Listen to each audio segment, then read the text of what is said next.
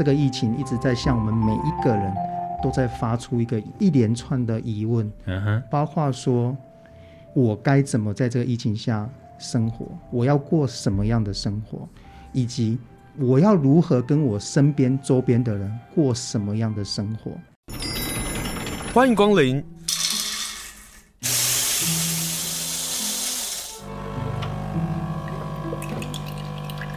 今天的盛情款待，请享用。欢迎收听盛情款待。今天要访问的是卫福部玉里医院临床心理科的李弘毅心理师。我们来谈谈，在这疫情当中，我们如何能够好好的照顾自己，然后发现自己任何在情绪或者心理上的一些的状况啊。今天访问的是李弘毅心理师，心理师好。哎，主持人好，各位听众朋友，大家好，我是李弘毅临床心理师。我先来关心一下你们医护人员的这个压力。现在你们现在的压力是不是也会有做一些心理咨商啊，或者心理陪伴这样的一个辅导工作？是啊，其实呃，在医院内其实都有重视到说医护的一些心理状况啦，嗯、所以像我们心理师在医院里面。其实呃，就是不管是对我们的著名病人，然后或者是对医护人员，其实都有呃在密切的在关心，然后适时的提供一些必要的一些心理支持跟协助。对，像是现在在第一线的人员啊，包括了警消，是往往会也需要在持续的关心他们的这个心理的压力。嗯呃，当然，因为如果在第一线，那当然那个更是要去面对到很多的呃不确定性呐。嗯，那其实这个部分，呃，某某些原则，其实跟我们一般民民众在自我照顾上面，其实是某部分也很类似。我们有时候在提醒，呃，去确认自己的安全的状态。嗯，这包括呃，是对于一些讯息上面的选择，或者是事实的减量。哦，然后我们去找到一个让我们觉得可靠的讯息，而且是必要的讯息去接收，嗯、然后也确保我们的安全物资。好、哦，我我觉得，我觉得这个时候的医护人员也很需要大家支持的一个部分啊，包括整个组织或者是社会上都可以去确认啊，我们医护人员他们的这些安全物资是不是、嗯、呃足够的？对，呃，如果以如果以防疫就像打仗这样的隐喻来说的话，嗯、那要第一线上战场的这些医护战士们，对，那其实你也要有有给他们有足够的呃自我防护，或就是如同武器一般去、嗯、去面对这样子。嗯、所以安全物资在过去这一礼拜其实有很多的讨论，包括有个护理长就出来骂人，知道吗？对，那都是一种心理的状况。可是这心理状况就是回到。呃，李弘毅心理师专提到的就是安全物资。嗯、除了安全物资之外，还有一个部分是，当他们在这第一线打仗的时候，当他们在第一线想办法要救治或者是呃救起这个每一个脆弱的生命的时候，他们家庭呢、啊，嗯，其实也是另外一个他们所担忧的吧，就是他的小孩，然后他的家人，那他到底要不要回去？那这些人如何被照顾？这也是另外一种心理的压力。是，那其实我我我觉得这个时候其实呃某部分就是社会当中其实大家要要能够体谅这样的一个状况啊，嗯，但是也还还是免不了会有一个现象，就是我们很容易诶把这些医护人员，然后看作是他们就是潜在的感染者，因为他们就是一个高风险的一个、哦、一个状况。那这其实是也还蛮会让在这一些第一线的医护人员感到心力交瘁的，嗯，就是有一种不被支持的感觉。我我觉得这个时候。呃，我们彼此之间相互的支持跟连接是一件很重要的一件事情。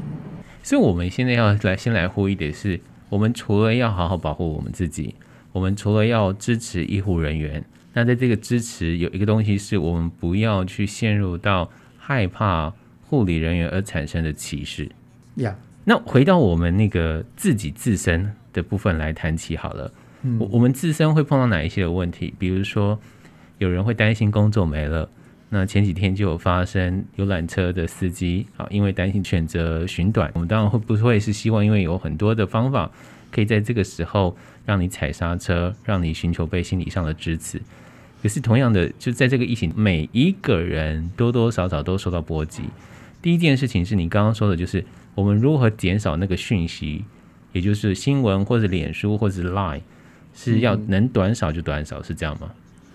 呃，首先我想呃，听到这是一个其实还嗯、呃，有人受到了一些影响，呃、嗯，而寻短哦，这是还蛮令人遗憾的一个消息啦。那我想，其实疫情的状况底下，我们每一个人其实都在经历一个很非同寻常的一种经验。嗯哼，我们可以说这是一个很紧急，然后或者是一个很完全超乎我们原本所想象的，我们的生活上的秩序应该要怎么样进行的一种呃时刻。嗯哼，那。面对在这样的一种嗯时刻底下，我们会受到了很多的变化，然后我们甚至把它看作是一种干扰、困扰，这些都都都都有可能。然后我们也都会惊艳到说，我们的心情、情绪上面，就像刚刚主持人所讲的，很容易生气，嗯，很不耐烦。然后我们也可能也观察到。呃，我们的生活的秩序上面有一些呃被改变，也许是睡眠上面的，然后也许是饮食方面的，然后工作形态的改变，然后我们也可以可能观察到我们的呃各种关系也开始面临的一些变化，嗯，呃、亲子关系，因为可能小孩都在家里面，或者是工作上的一些。关系，或者甚至是跟你隔壁邻居的，嗯，的关系，都、哦、都都都有可能会，我们都有可能多多少少有注意到说，因为受受到疫情的关系，对，呃，而有了一些的改变。那在这种状况底下，我们可能心情上面可能会有很多的担忧、焦虑，然后刚刚讲到的那样的一个易怒，甚至也可能会很失望，对，哦，然后甚至也有的时候也会对自己。呃，觉得在这种状况底下，自己还能够做什么？觉得很茫然，然后觉得很很无助。哦，其实我想要先让大家先了解的是，有刚开始的时候，我们在这或者在这个过程当中，我们会有这一些的情绪反应。某部分这是一个很正常、很自然的一种。现象，嗯哼，嘿，我们我们人在面对我们非预期的，然后不是我们所乐见的一个状况发生的时候，我们本来人自然而然就会有这样的一些情绪上的一些反应。那其实更多的是绝大多数的人，绝大多数的人，其实我们都有一种可以去呃创造性适应的能力。我们通常一段时间之后，我们人其实自己都有一定的韧性，可以去回应这样的一种。呃，人生命处境当中的一些变化。嗯哼，可是如果没有办法回应的话，它会不会转为一种愤怒？因为在过去这两个礼拜，我们会看到很多的用愤怒的方式，用攻击的方式。其实，在我看来，就是他的心里有个有些状况了。可是很多人就会第一个时间是去批评或者去骂这些人啊。是。可是我我们从另外一面看，那个愤怒也是一种心理的状况，而且我们必须要正视的，是这样吗？刚开始的时候，我们会有这一些的呃反应是自然的，可是我们通常也会很习惯性的用疫情还没有发生以前，我们人通常在面对处境的时候，嗯哼，你所习惯的一通常的回应方式，有可能你就是比较呃，在疫情发生之前，你就是会比较怨天尤人呐。或者是责怪责怪他人，然后责怪自己啊的的等等的这样的方式，嗯、再再回应一些回应一些事情。对，嗯、呃，其实我在这边我想举一个我我前阵子有听到的一个研究，我觉得还蛮有趣的，可以算分享给给大家。好，它是一个呃香港他们在呃去年疫情爆发的时候，然后他们呃的心理学家针对他们的呃父母，我就是在家里面，因为在在家里面。呃，自我呃隔离，然后孩子也在家里面，然后他们针特别针对父母亲还有孩子的状况，嗯、去做了一下他们，诶，他们在这段时间过程当中，他们经验到了哪一些情绪在上面的经验，对，然后以及他们之间的关系，他们觉得是如何的变化，对，就发现一个很有趣的一个现象，嗯、其实不管是从孩子或从父母亲的角度来看，大概有六七成的孩子或父母亲。他们都认为，在这段呃时间当中，他们的关系嗯其实变化不大，嗯、六七成哦，变化不大。对，他们认为变化不大，怎么可能？就是维持维持跟他们原本的关系是差不多的。对。可是这当中还有更有趣的是，有大概有一成多一成多觉得他们的关系是变差了，一成多关系变差。但是同样的同样的，也有一成多的呃，不管是从父母或孩子的角度来看，一成多他们认为关系是反而变得更好的，嗯，更密切的，对，嘿，也有。然后如果如果如果从情绪所上的经验上来看的话，嗯哼，父母大概比较呃经验到的是一些担忧啦，然后然后甚至是比较是恐惧啦、烦躁啦这样子等等的一些情绪上面的一些经验。那在这个，我想这个部分其实可以理解，可以理解。那如果反而反，可是对孩子来讲呢，他们反而觉得，因为不用上学，他们经验到的是兴奋、有趣。可是，当然有一部分也有比较是烦躁的部分，对，也也也有，对。所以这个这个部分其实可以看得出来，那个所处的位置，然后所所经验到的，其实是会稍微有一点点不太一样。然后如果回再回到那个关系上来讲，刚刚讲到说，哎，其实大部分人其实没有什么差别，可是有些人会觉得，哎。呃，跟亲子之间的关系反而是增进的，有一些反而是呃更恶化的。其实一个比较合理的推论是，这可能或许反映的某部分在疫情还没有发生之前，你们之间的关系到底是什么样？可能有可能在借由这样的一个疫情过程当中去放大了，或者是去激化了。嗯，那这其实。回到刚刚前面这讲，因为疫情的发生之后，我们整个时空的处境其实是发生一些变化的。我们的可能空间上，我们可能会被限制，每可能每个人都要在自己的家里面嘛。那我们的空间可能是呃停滞下来的。那我们的时间的感受也有可能是延缓的，因为可能我们很多。该做的事情，我们都不断的被往后延搁。对，比如说像现在最流最直接的就是生命当中最重要的毕业典礼，可能有可能就被取消了，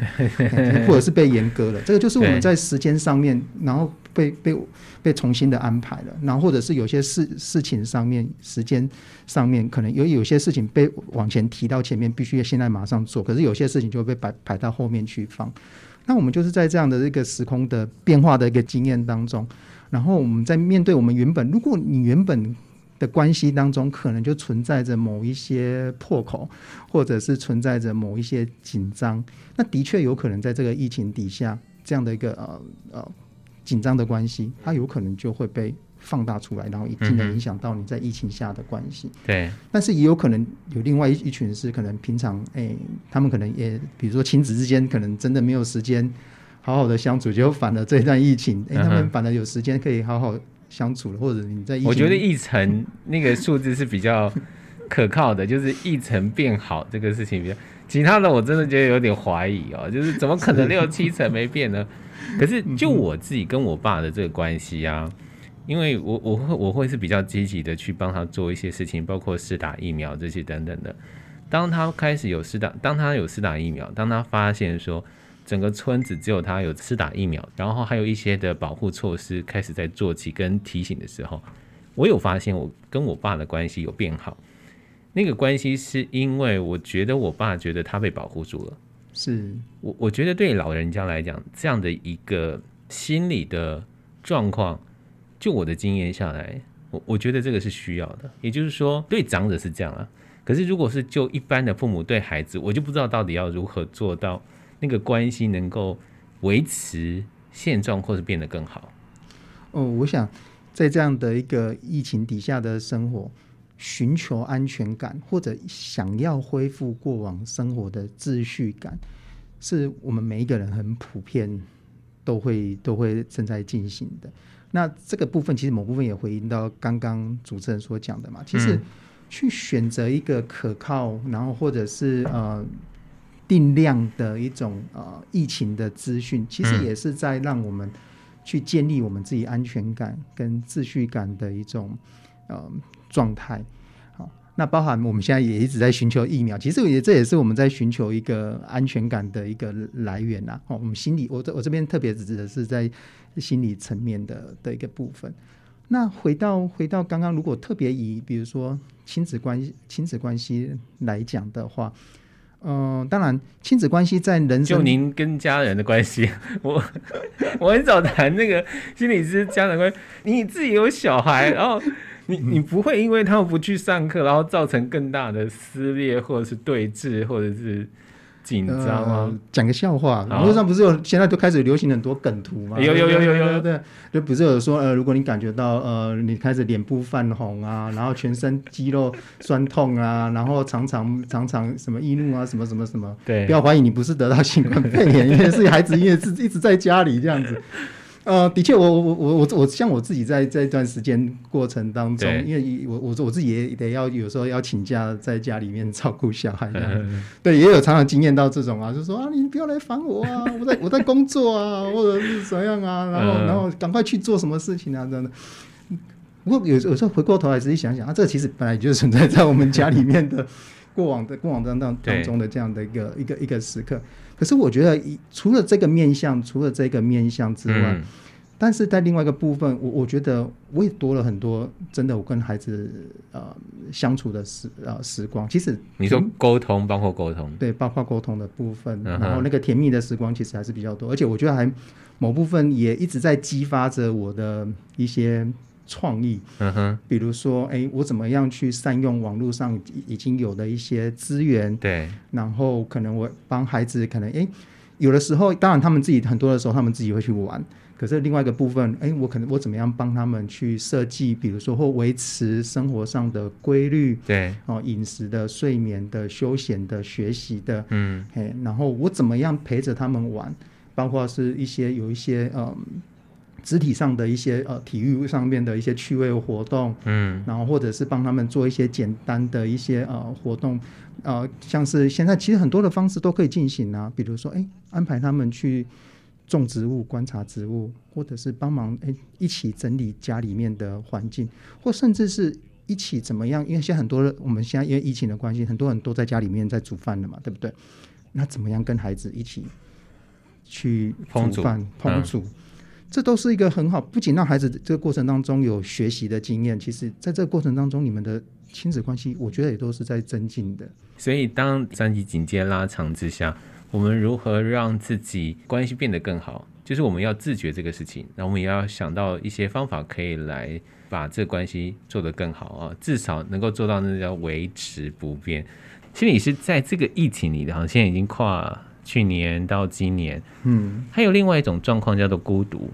是我算是还能够去面对孤独的人啊，但是有时候那个孤独寂寞感如果太大的时候，其实每一个人的承受力是不一样的啊。可是在这个疫情的时候，因为我们不能出门，就拿我爸来讲，我就一直要求他，你不能出门，你不能出门，你不能出门这样。可是明显感受到老爸那个心情是郁郁寡欢的，是我就会说，那你可以出去。但是你不要停留，你就去随给这样，所以随给就是老人老人代步车嘛，让他去绕一圈，然后回来之后我就说，你心情好多了没有？他说有，类似像这样，就是如何去面对孤独，好像也是这个疫情当中我们要共同学习的事。在这种特别的一个时刻，然后不管是在家里面自我居家隔离，对，然后或或者是。或者是，其实我们现在都从去年一直到现在都一直，比如说要保持社交距离。嗯，其实这件事情其实都一再的不断的在提醒，也让我们在经验着一种在人际当中的一种比较保持一种疏离的一种状态。当然，这样的一个经验，其实有的时候对对大多数的人来讲。都不会是一个很好受的一个状态，因为我们人本来就会是一个喜欢社会性群居的一种群体性的动物。动物对，所以面对孤独，有的时候我们会当下会觉得它是一个比较不好的经验，很想要逃避它，或者是抗拒抗拒这样的一个经验。可是事实上，某个部分孤独，它其实是我们人本来就会面对到的一种必然的一种。存在上的一种处境，嗯哼，嘿，如果你平常有投入了多少的心力去面对这样的一种处境的经验的话，嗯，这个时候，嗯，你就会去展现出有多少的能力去面对这样的一种一种孤独，嗯，这是一个部分呢。我觉得我们首先必须要去承认的是，这是一个人的一种本来就有的一种存在处境。然后另外一个部分。呃，虽然我们因为疫情，所以我们人的一种，比如说身体上的接近不被允许，或者、嗯、或者是可能可能要保持距离。可是事实上，我们现在也都还有很多科技产物。嗯，当然这是可以，这是一种可以替代的，是冷冰冰的脸书啊，或者是用视讯啊，哦，或者用视讯啊。虽然它没办法完全、嗯、没办法完全取代呃实际上的人面对面的那一种呃部分，对对，但但它我想它多少能够替代替代，我我觉得是在一个替代的层次当中去让我们可以有。起码有一个维维系的部分。那我我有一群台北朋友，他们现在都是做视讯，是平常就是见面喝酒聊天啊，怎么办？于是他们就开了 Google Meet，通过这样的会议的方式，然后各自聊天，然后开一个群组这样讨论，类似像这样的方式。是，那当然在疫情下，很多旧有的秩序。都不断的被打破，包括人与人之间的关、嗯、呃关系或者是连接的方式，嗯，都都被陷入了一种混混乱的状况嘛。哈，就简单讲。这个失控的病毒，就是我我们也造成让我们现在也跟着一起、嗯、一一起一起在在失控了。嗯，哦，这本来就是一个互互相共共同呈现的一种样态。嗯，那我我们现阶段除了用一种要把病毒消灭掉的方式之外，其实还有一个部分，这个很重要的是，在这样的一个疫情底下，它让我们重新去意识到了。意识到了些什么？嗯，那我们如何在这样的一种说，或者说新常态，或不要说后疫情，我们说新常态，嗯，因为这个疫情到底它会持续到什么时候不知道，然后它所造成的影响会影响到它是短暂的呢，还是是一个长久性的呢？我觉得是长期。对，很很现在很多人也都开始慢慢去预预预期到，去慢慢去理解这个事情。对，对那。在这样的，如果我们当我们有这样的觉察，有这样有这样的理解，那我们的下一步其实就是好。那我们要如何跟这样的一个呃疫情，嗯，或者说这样的病毒去共同生活？然后我们要如何在这样的一种已已然已经改变的世界里面，嗯，去找到我们自己的新的位置？嗯，我我觉得这是每一个人此刻面临到的一种挑战啊，当然。这绝对不会是舒服的一个过程，但这会很可能会感觉到被迫，然后就像我们刚刚前面讲的，会有很多的情绪上的一些反应，反应会会会出来。那包含使用科技产品，这好像似乎也是我们得要在这段时间当中，它变成是一种人新的一种存在的一种方式了，包括就是逼迫我们都逼着。老实说，我一直以为说我在乡下，在花莲。应该不用去理这些事情，结果我已经开了多少个类似这样的一种视讯会议了。我先说，哎、欸，我不是在花莲吗？我刚好要去理这些事情，可是这些东西就一定会逼着我们要去面对。同样的，家长也要去面对是孩子上课的问题，孩子视讯的问题，然后孩子有很多很多的在课堂学习上等等的问题，这些都是这个新的课题、新的时代我们要面对的。是改变是一个很重要的一个想法，甚至。如果台湾在后后续疫情稳定下来之后，或许有某一部分的生活，我们的确有可能会回归到旧有的呃生活形态里面去，但是可能还是有一部分，它就永远的改不去，而且甚至有可能是你自己主动拥抱这个新的改变。比如像呃，在美国的一些调查，还有我们在美国的一些心理师就有说啊，他们很，他们大概有五分之一、四分之一的人在家工作之后。然后他们就再也回不去了。回不去的原因是因为他们很非常喜欢这样的工作形态，然后甚至也有那个工作形态是你永远不知道你什么时候上班，你也不知道你下班呐。啊，当然那个形态所要求的原则很多了，包括呃你要有那个界限上面规，然后很自我要求的规律上面，对对对对对对对等等等等等的这个部分，然后也有那种心理师跟跟个案的工作，然后他们因为在。过去一整年当中，在美国，他们都是用线上的方式在在在进行。结果等到他们现在美国慢慢因为都有注射疫苗了，他们、欸、可以看，他们就问说：“哎、欸，那那是不是可以回复成面对面的方式？”就他们的个案可直接跟他讲说：“不要，我我我我宁可讲线上的方式。欸”这个这这个我有兴趣，这个我有兴趣，就是说、嗯、你们做心理咨商必须是面对面，因为人的温度是可以改变他说话的多与少，或是他的信任多与少。可是当视讯的时候就不是如此啦。对对，的确，因为面对面，我们人与人之间的沟通互动，在面对面的过程当中，嗯、我们并不是单单只有言语上面的交流而已。对啊，我们其实有很多的观察跟交流是来自于其他的部分，身体的、呃、身体的语言等等的，然后甚至有我们我们我我觉得那是一个多层次整体的一种互动。所以面对面，它的确是一个很复杂跟过程，呃，就是在智商的一个过程里头。那透过视讯。的确，它等于说你就透过了一个过滤器，对，在在互动了。那很多的时候只剩下声音，然后或者顶多再加上一点面部的表情。那这这的确，老实说，我我我自己个人的一些经 经验，这两两个比较，我还当然还是比较喜欢面对面的啦。那那视讯的方式，等于我会在那个过程当中困有一个困难去去在这样的一个嗯。呃，视讯呃，智商或心理治疗的一种这过程。不过，我想，这或许就是在这个新的时代里面，要我我作为一个心理师，我我自己必须要去，因为这有点像类似像，就是我慢慢的越来越不喜欢讲电话，我喜欢发简讯，嗯、我喜欢发 Line，就维持那个距离是，嗯、老实说，那个距离是越来越来越来越宽，越来越长。而且后来你也很习惯了，也很适应了。对我，我相信其他的在心理智商也是觉得。那我们就可不可以继续维持这个距离？可是这个距离就越来越、越来越、越来越远。这样，心理师刚刚讲到的就是，当我们面对了现在这疫情以及可能未来的后疫情时代的时候，我们有要一起面对的课题。比如说，最近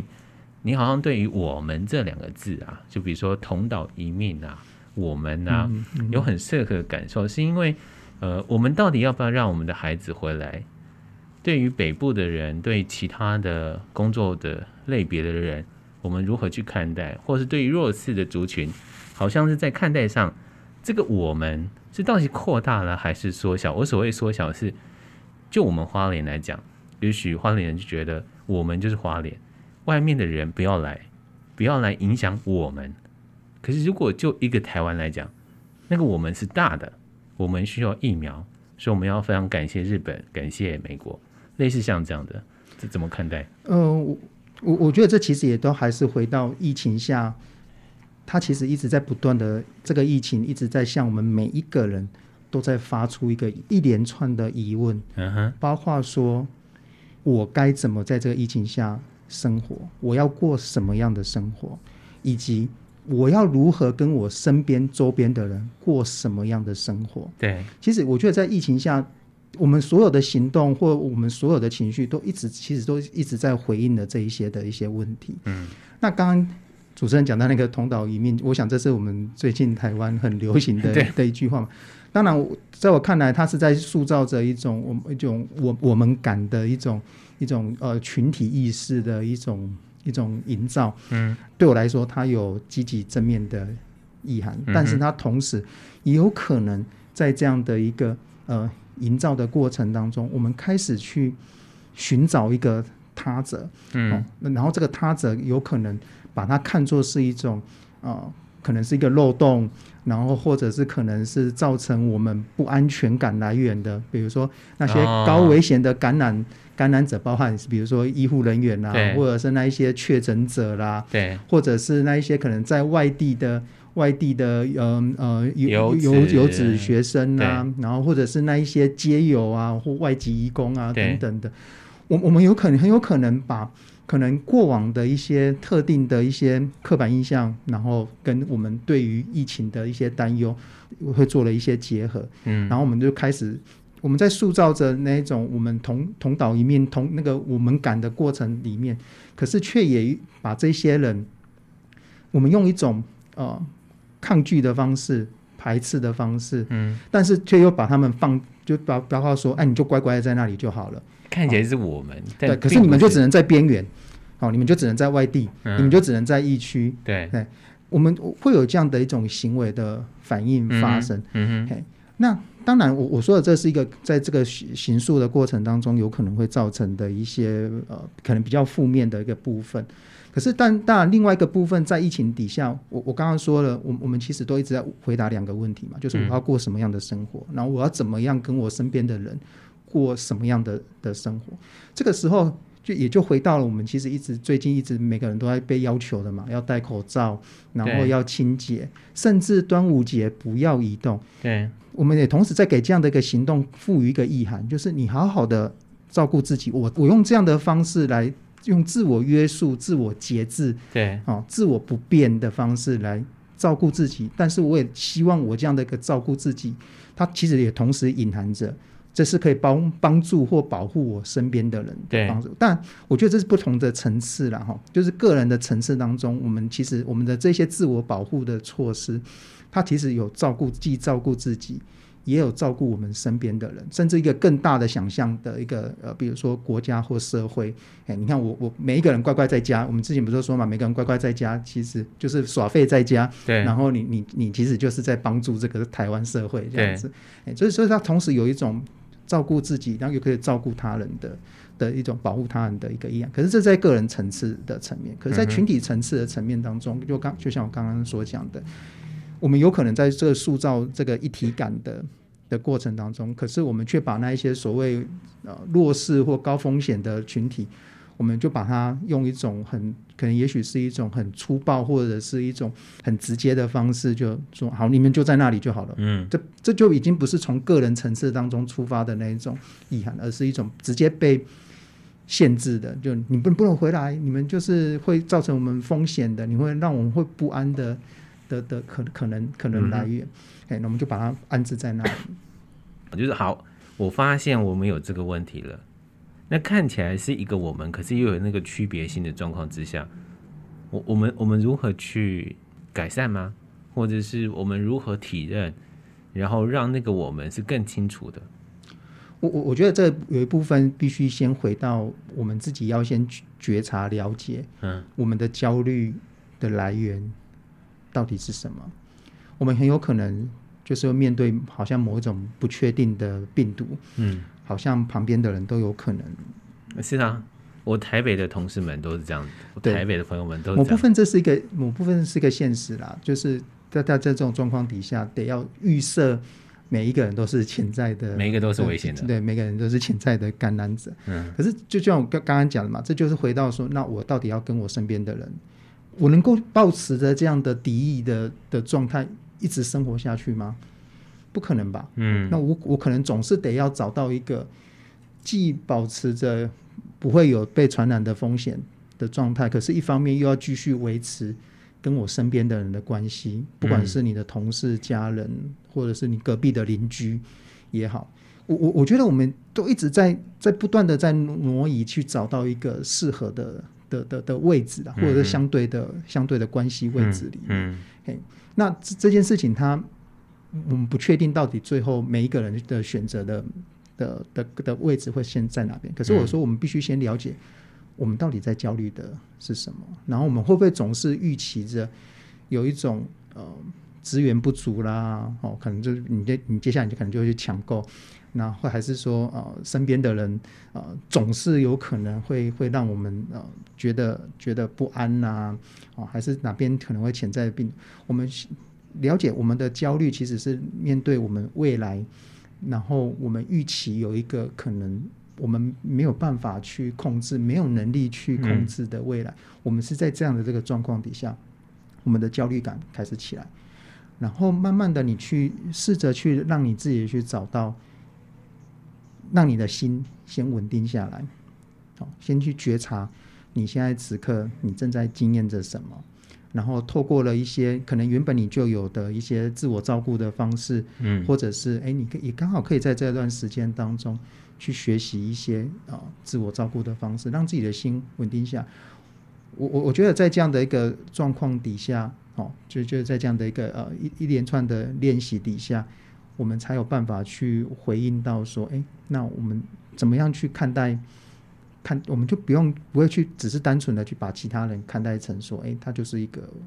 危险，嗯，然后不安的因素。所以，我们现在先做的事情是觉察我们在这个当下，是，比如说呃呼吸，比如说听雨声，比如说呃感受风，类类似像这样最细微的感受，从这个部分开始照顾好自己。其实方式非常非常的多，嗯哼，有一部分你可以从你原本过去就可能已经在进行的一些呃，你自我照顾的一些方式，那但是你可能平常没有时间去做，那刚好这段时间你在家里面就可以去做。就像我曾经就有人就告诉我说，哎，他可能平常都很想画画，嗯，但一直没有、哦、没有时间画画，所以这段时间他开始就画啊。当然在画的过程当中也不是那么的一帆风顺，他开始去注意到自己的那个焦躁的部分，那这个时候就我们就陪着他，共同的去经验到这个部分。那或者是比如说像我刚刚讲的，诶，亲子当中，你也可以透过跟亲子上面的一些活动，嗯，去看到你们亲子关系当中的一些品质，然后你们共同一起去做了一些事情，然后去观察你身边的一些事物，比如，诶，像我就跟我孩子一起去种一些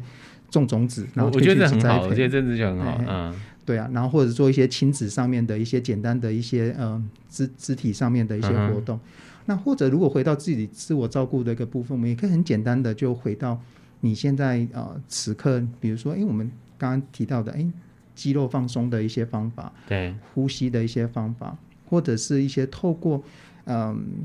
也许是比如说透过想象的，好，比如说想象过去，或者是有没有个你自己理想当中的有一个安全的一个地方，比如或者是比如说你喜欢海边沙滩，对，那想象你现在此刻在这个沙滩当中，哎。你感受到了什么？触觉上感受到了什么？看到了什么？听到了什么？让自己有一个通过这样的一种呃想象的方式来安定自己的一种状态。嗯，那或者你也可以透过哎，那过去可能好像也有遇，你有没有遇到过一些类似的一些经验？可是你后来在过程当中，你是诶成功的去把它啊、呃、度过的，或完成学习到的。哦，比如说你过去可能也有，比如说有生病的经验呐、啊，哦，或者是有可能一个人待在家里面很闷的经验呐、啊，嗯，那那个时候你自己都是怎么成功的度过的？对，我觉得让我们去找到过去的这些经验，都可以成为我们每一个人自己很宝贵的资源，来帮助自己。嗯，嗯，觉察好像是在这个时代，在这个时候我们要来发掘的。其实还有个还有个部，除了去觉察跟接纳。自身或者说我们现在是身边的这样的一个处境的状况之外，还有一个部分是，如果可以的话，试着去整理或者或者是去感谢你现在在身边，不管多大多小的事情都可以。你试着在每天当中找一两件事情去试着去感谢，嗯，嘿，那也许你可以呃感谢在在前线。帮忙的这些医护人员，或者是你就也可以感谢自己。你看，感谢我自己今天可以乖乖待在家里面，或者感谢我自己，哎，我今天好像有帮我自己多做了一点整理的部分，嗯，嗯，然后把这样的祝福跟感谢带给自己，然后也带给身边的人。我我我觉得这也是一个很好的我们可以做得到的照顾自己的方式。好，今天非常谢谢李红一心理师。最后，我我觉得感谢那个非常非常重要，就感谢我们自己，也许。就像是我们现在做解，感谢我们李红一心理师，感谢听众的收听，那那个心哦就会稳定下来了。今天非常谢谢心理师接受访问，谢谢，谢谢。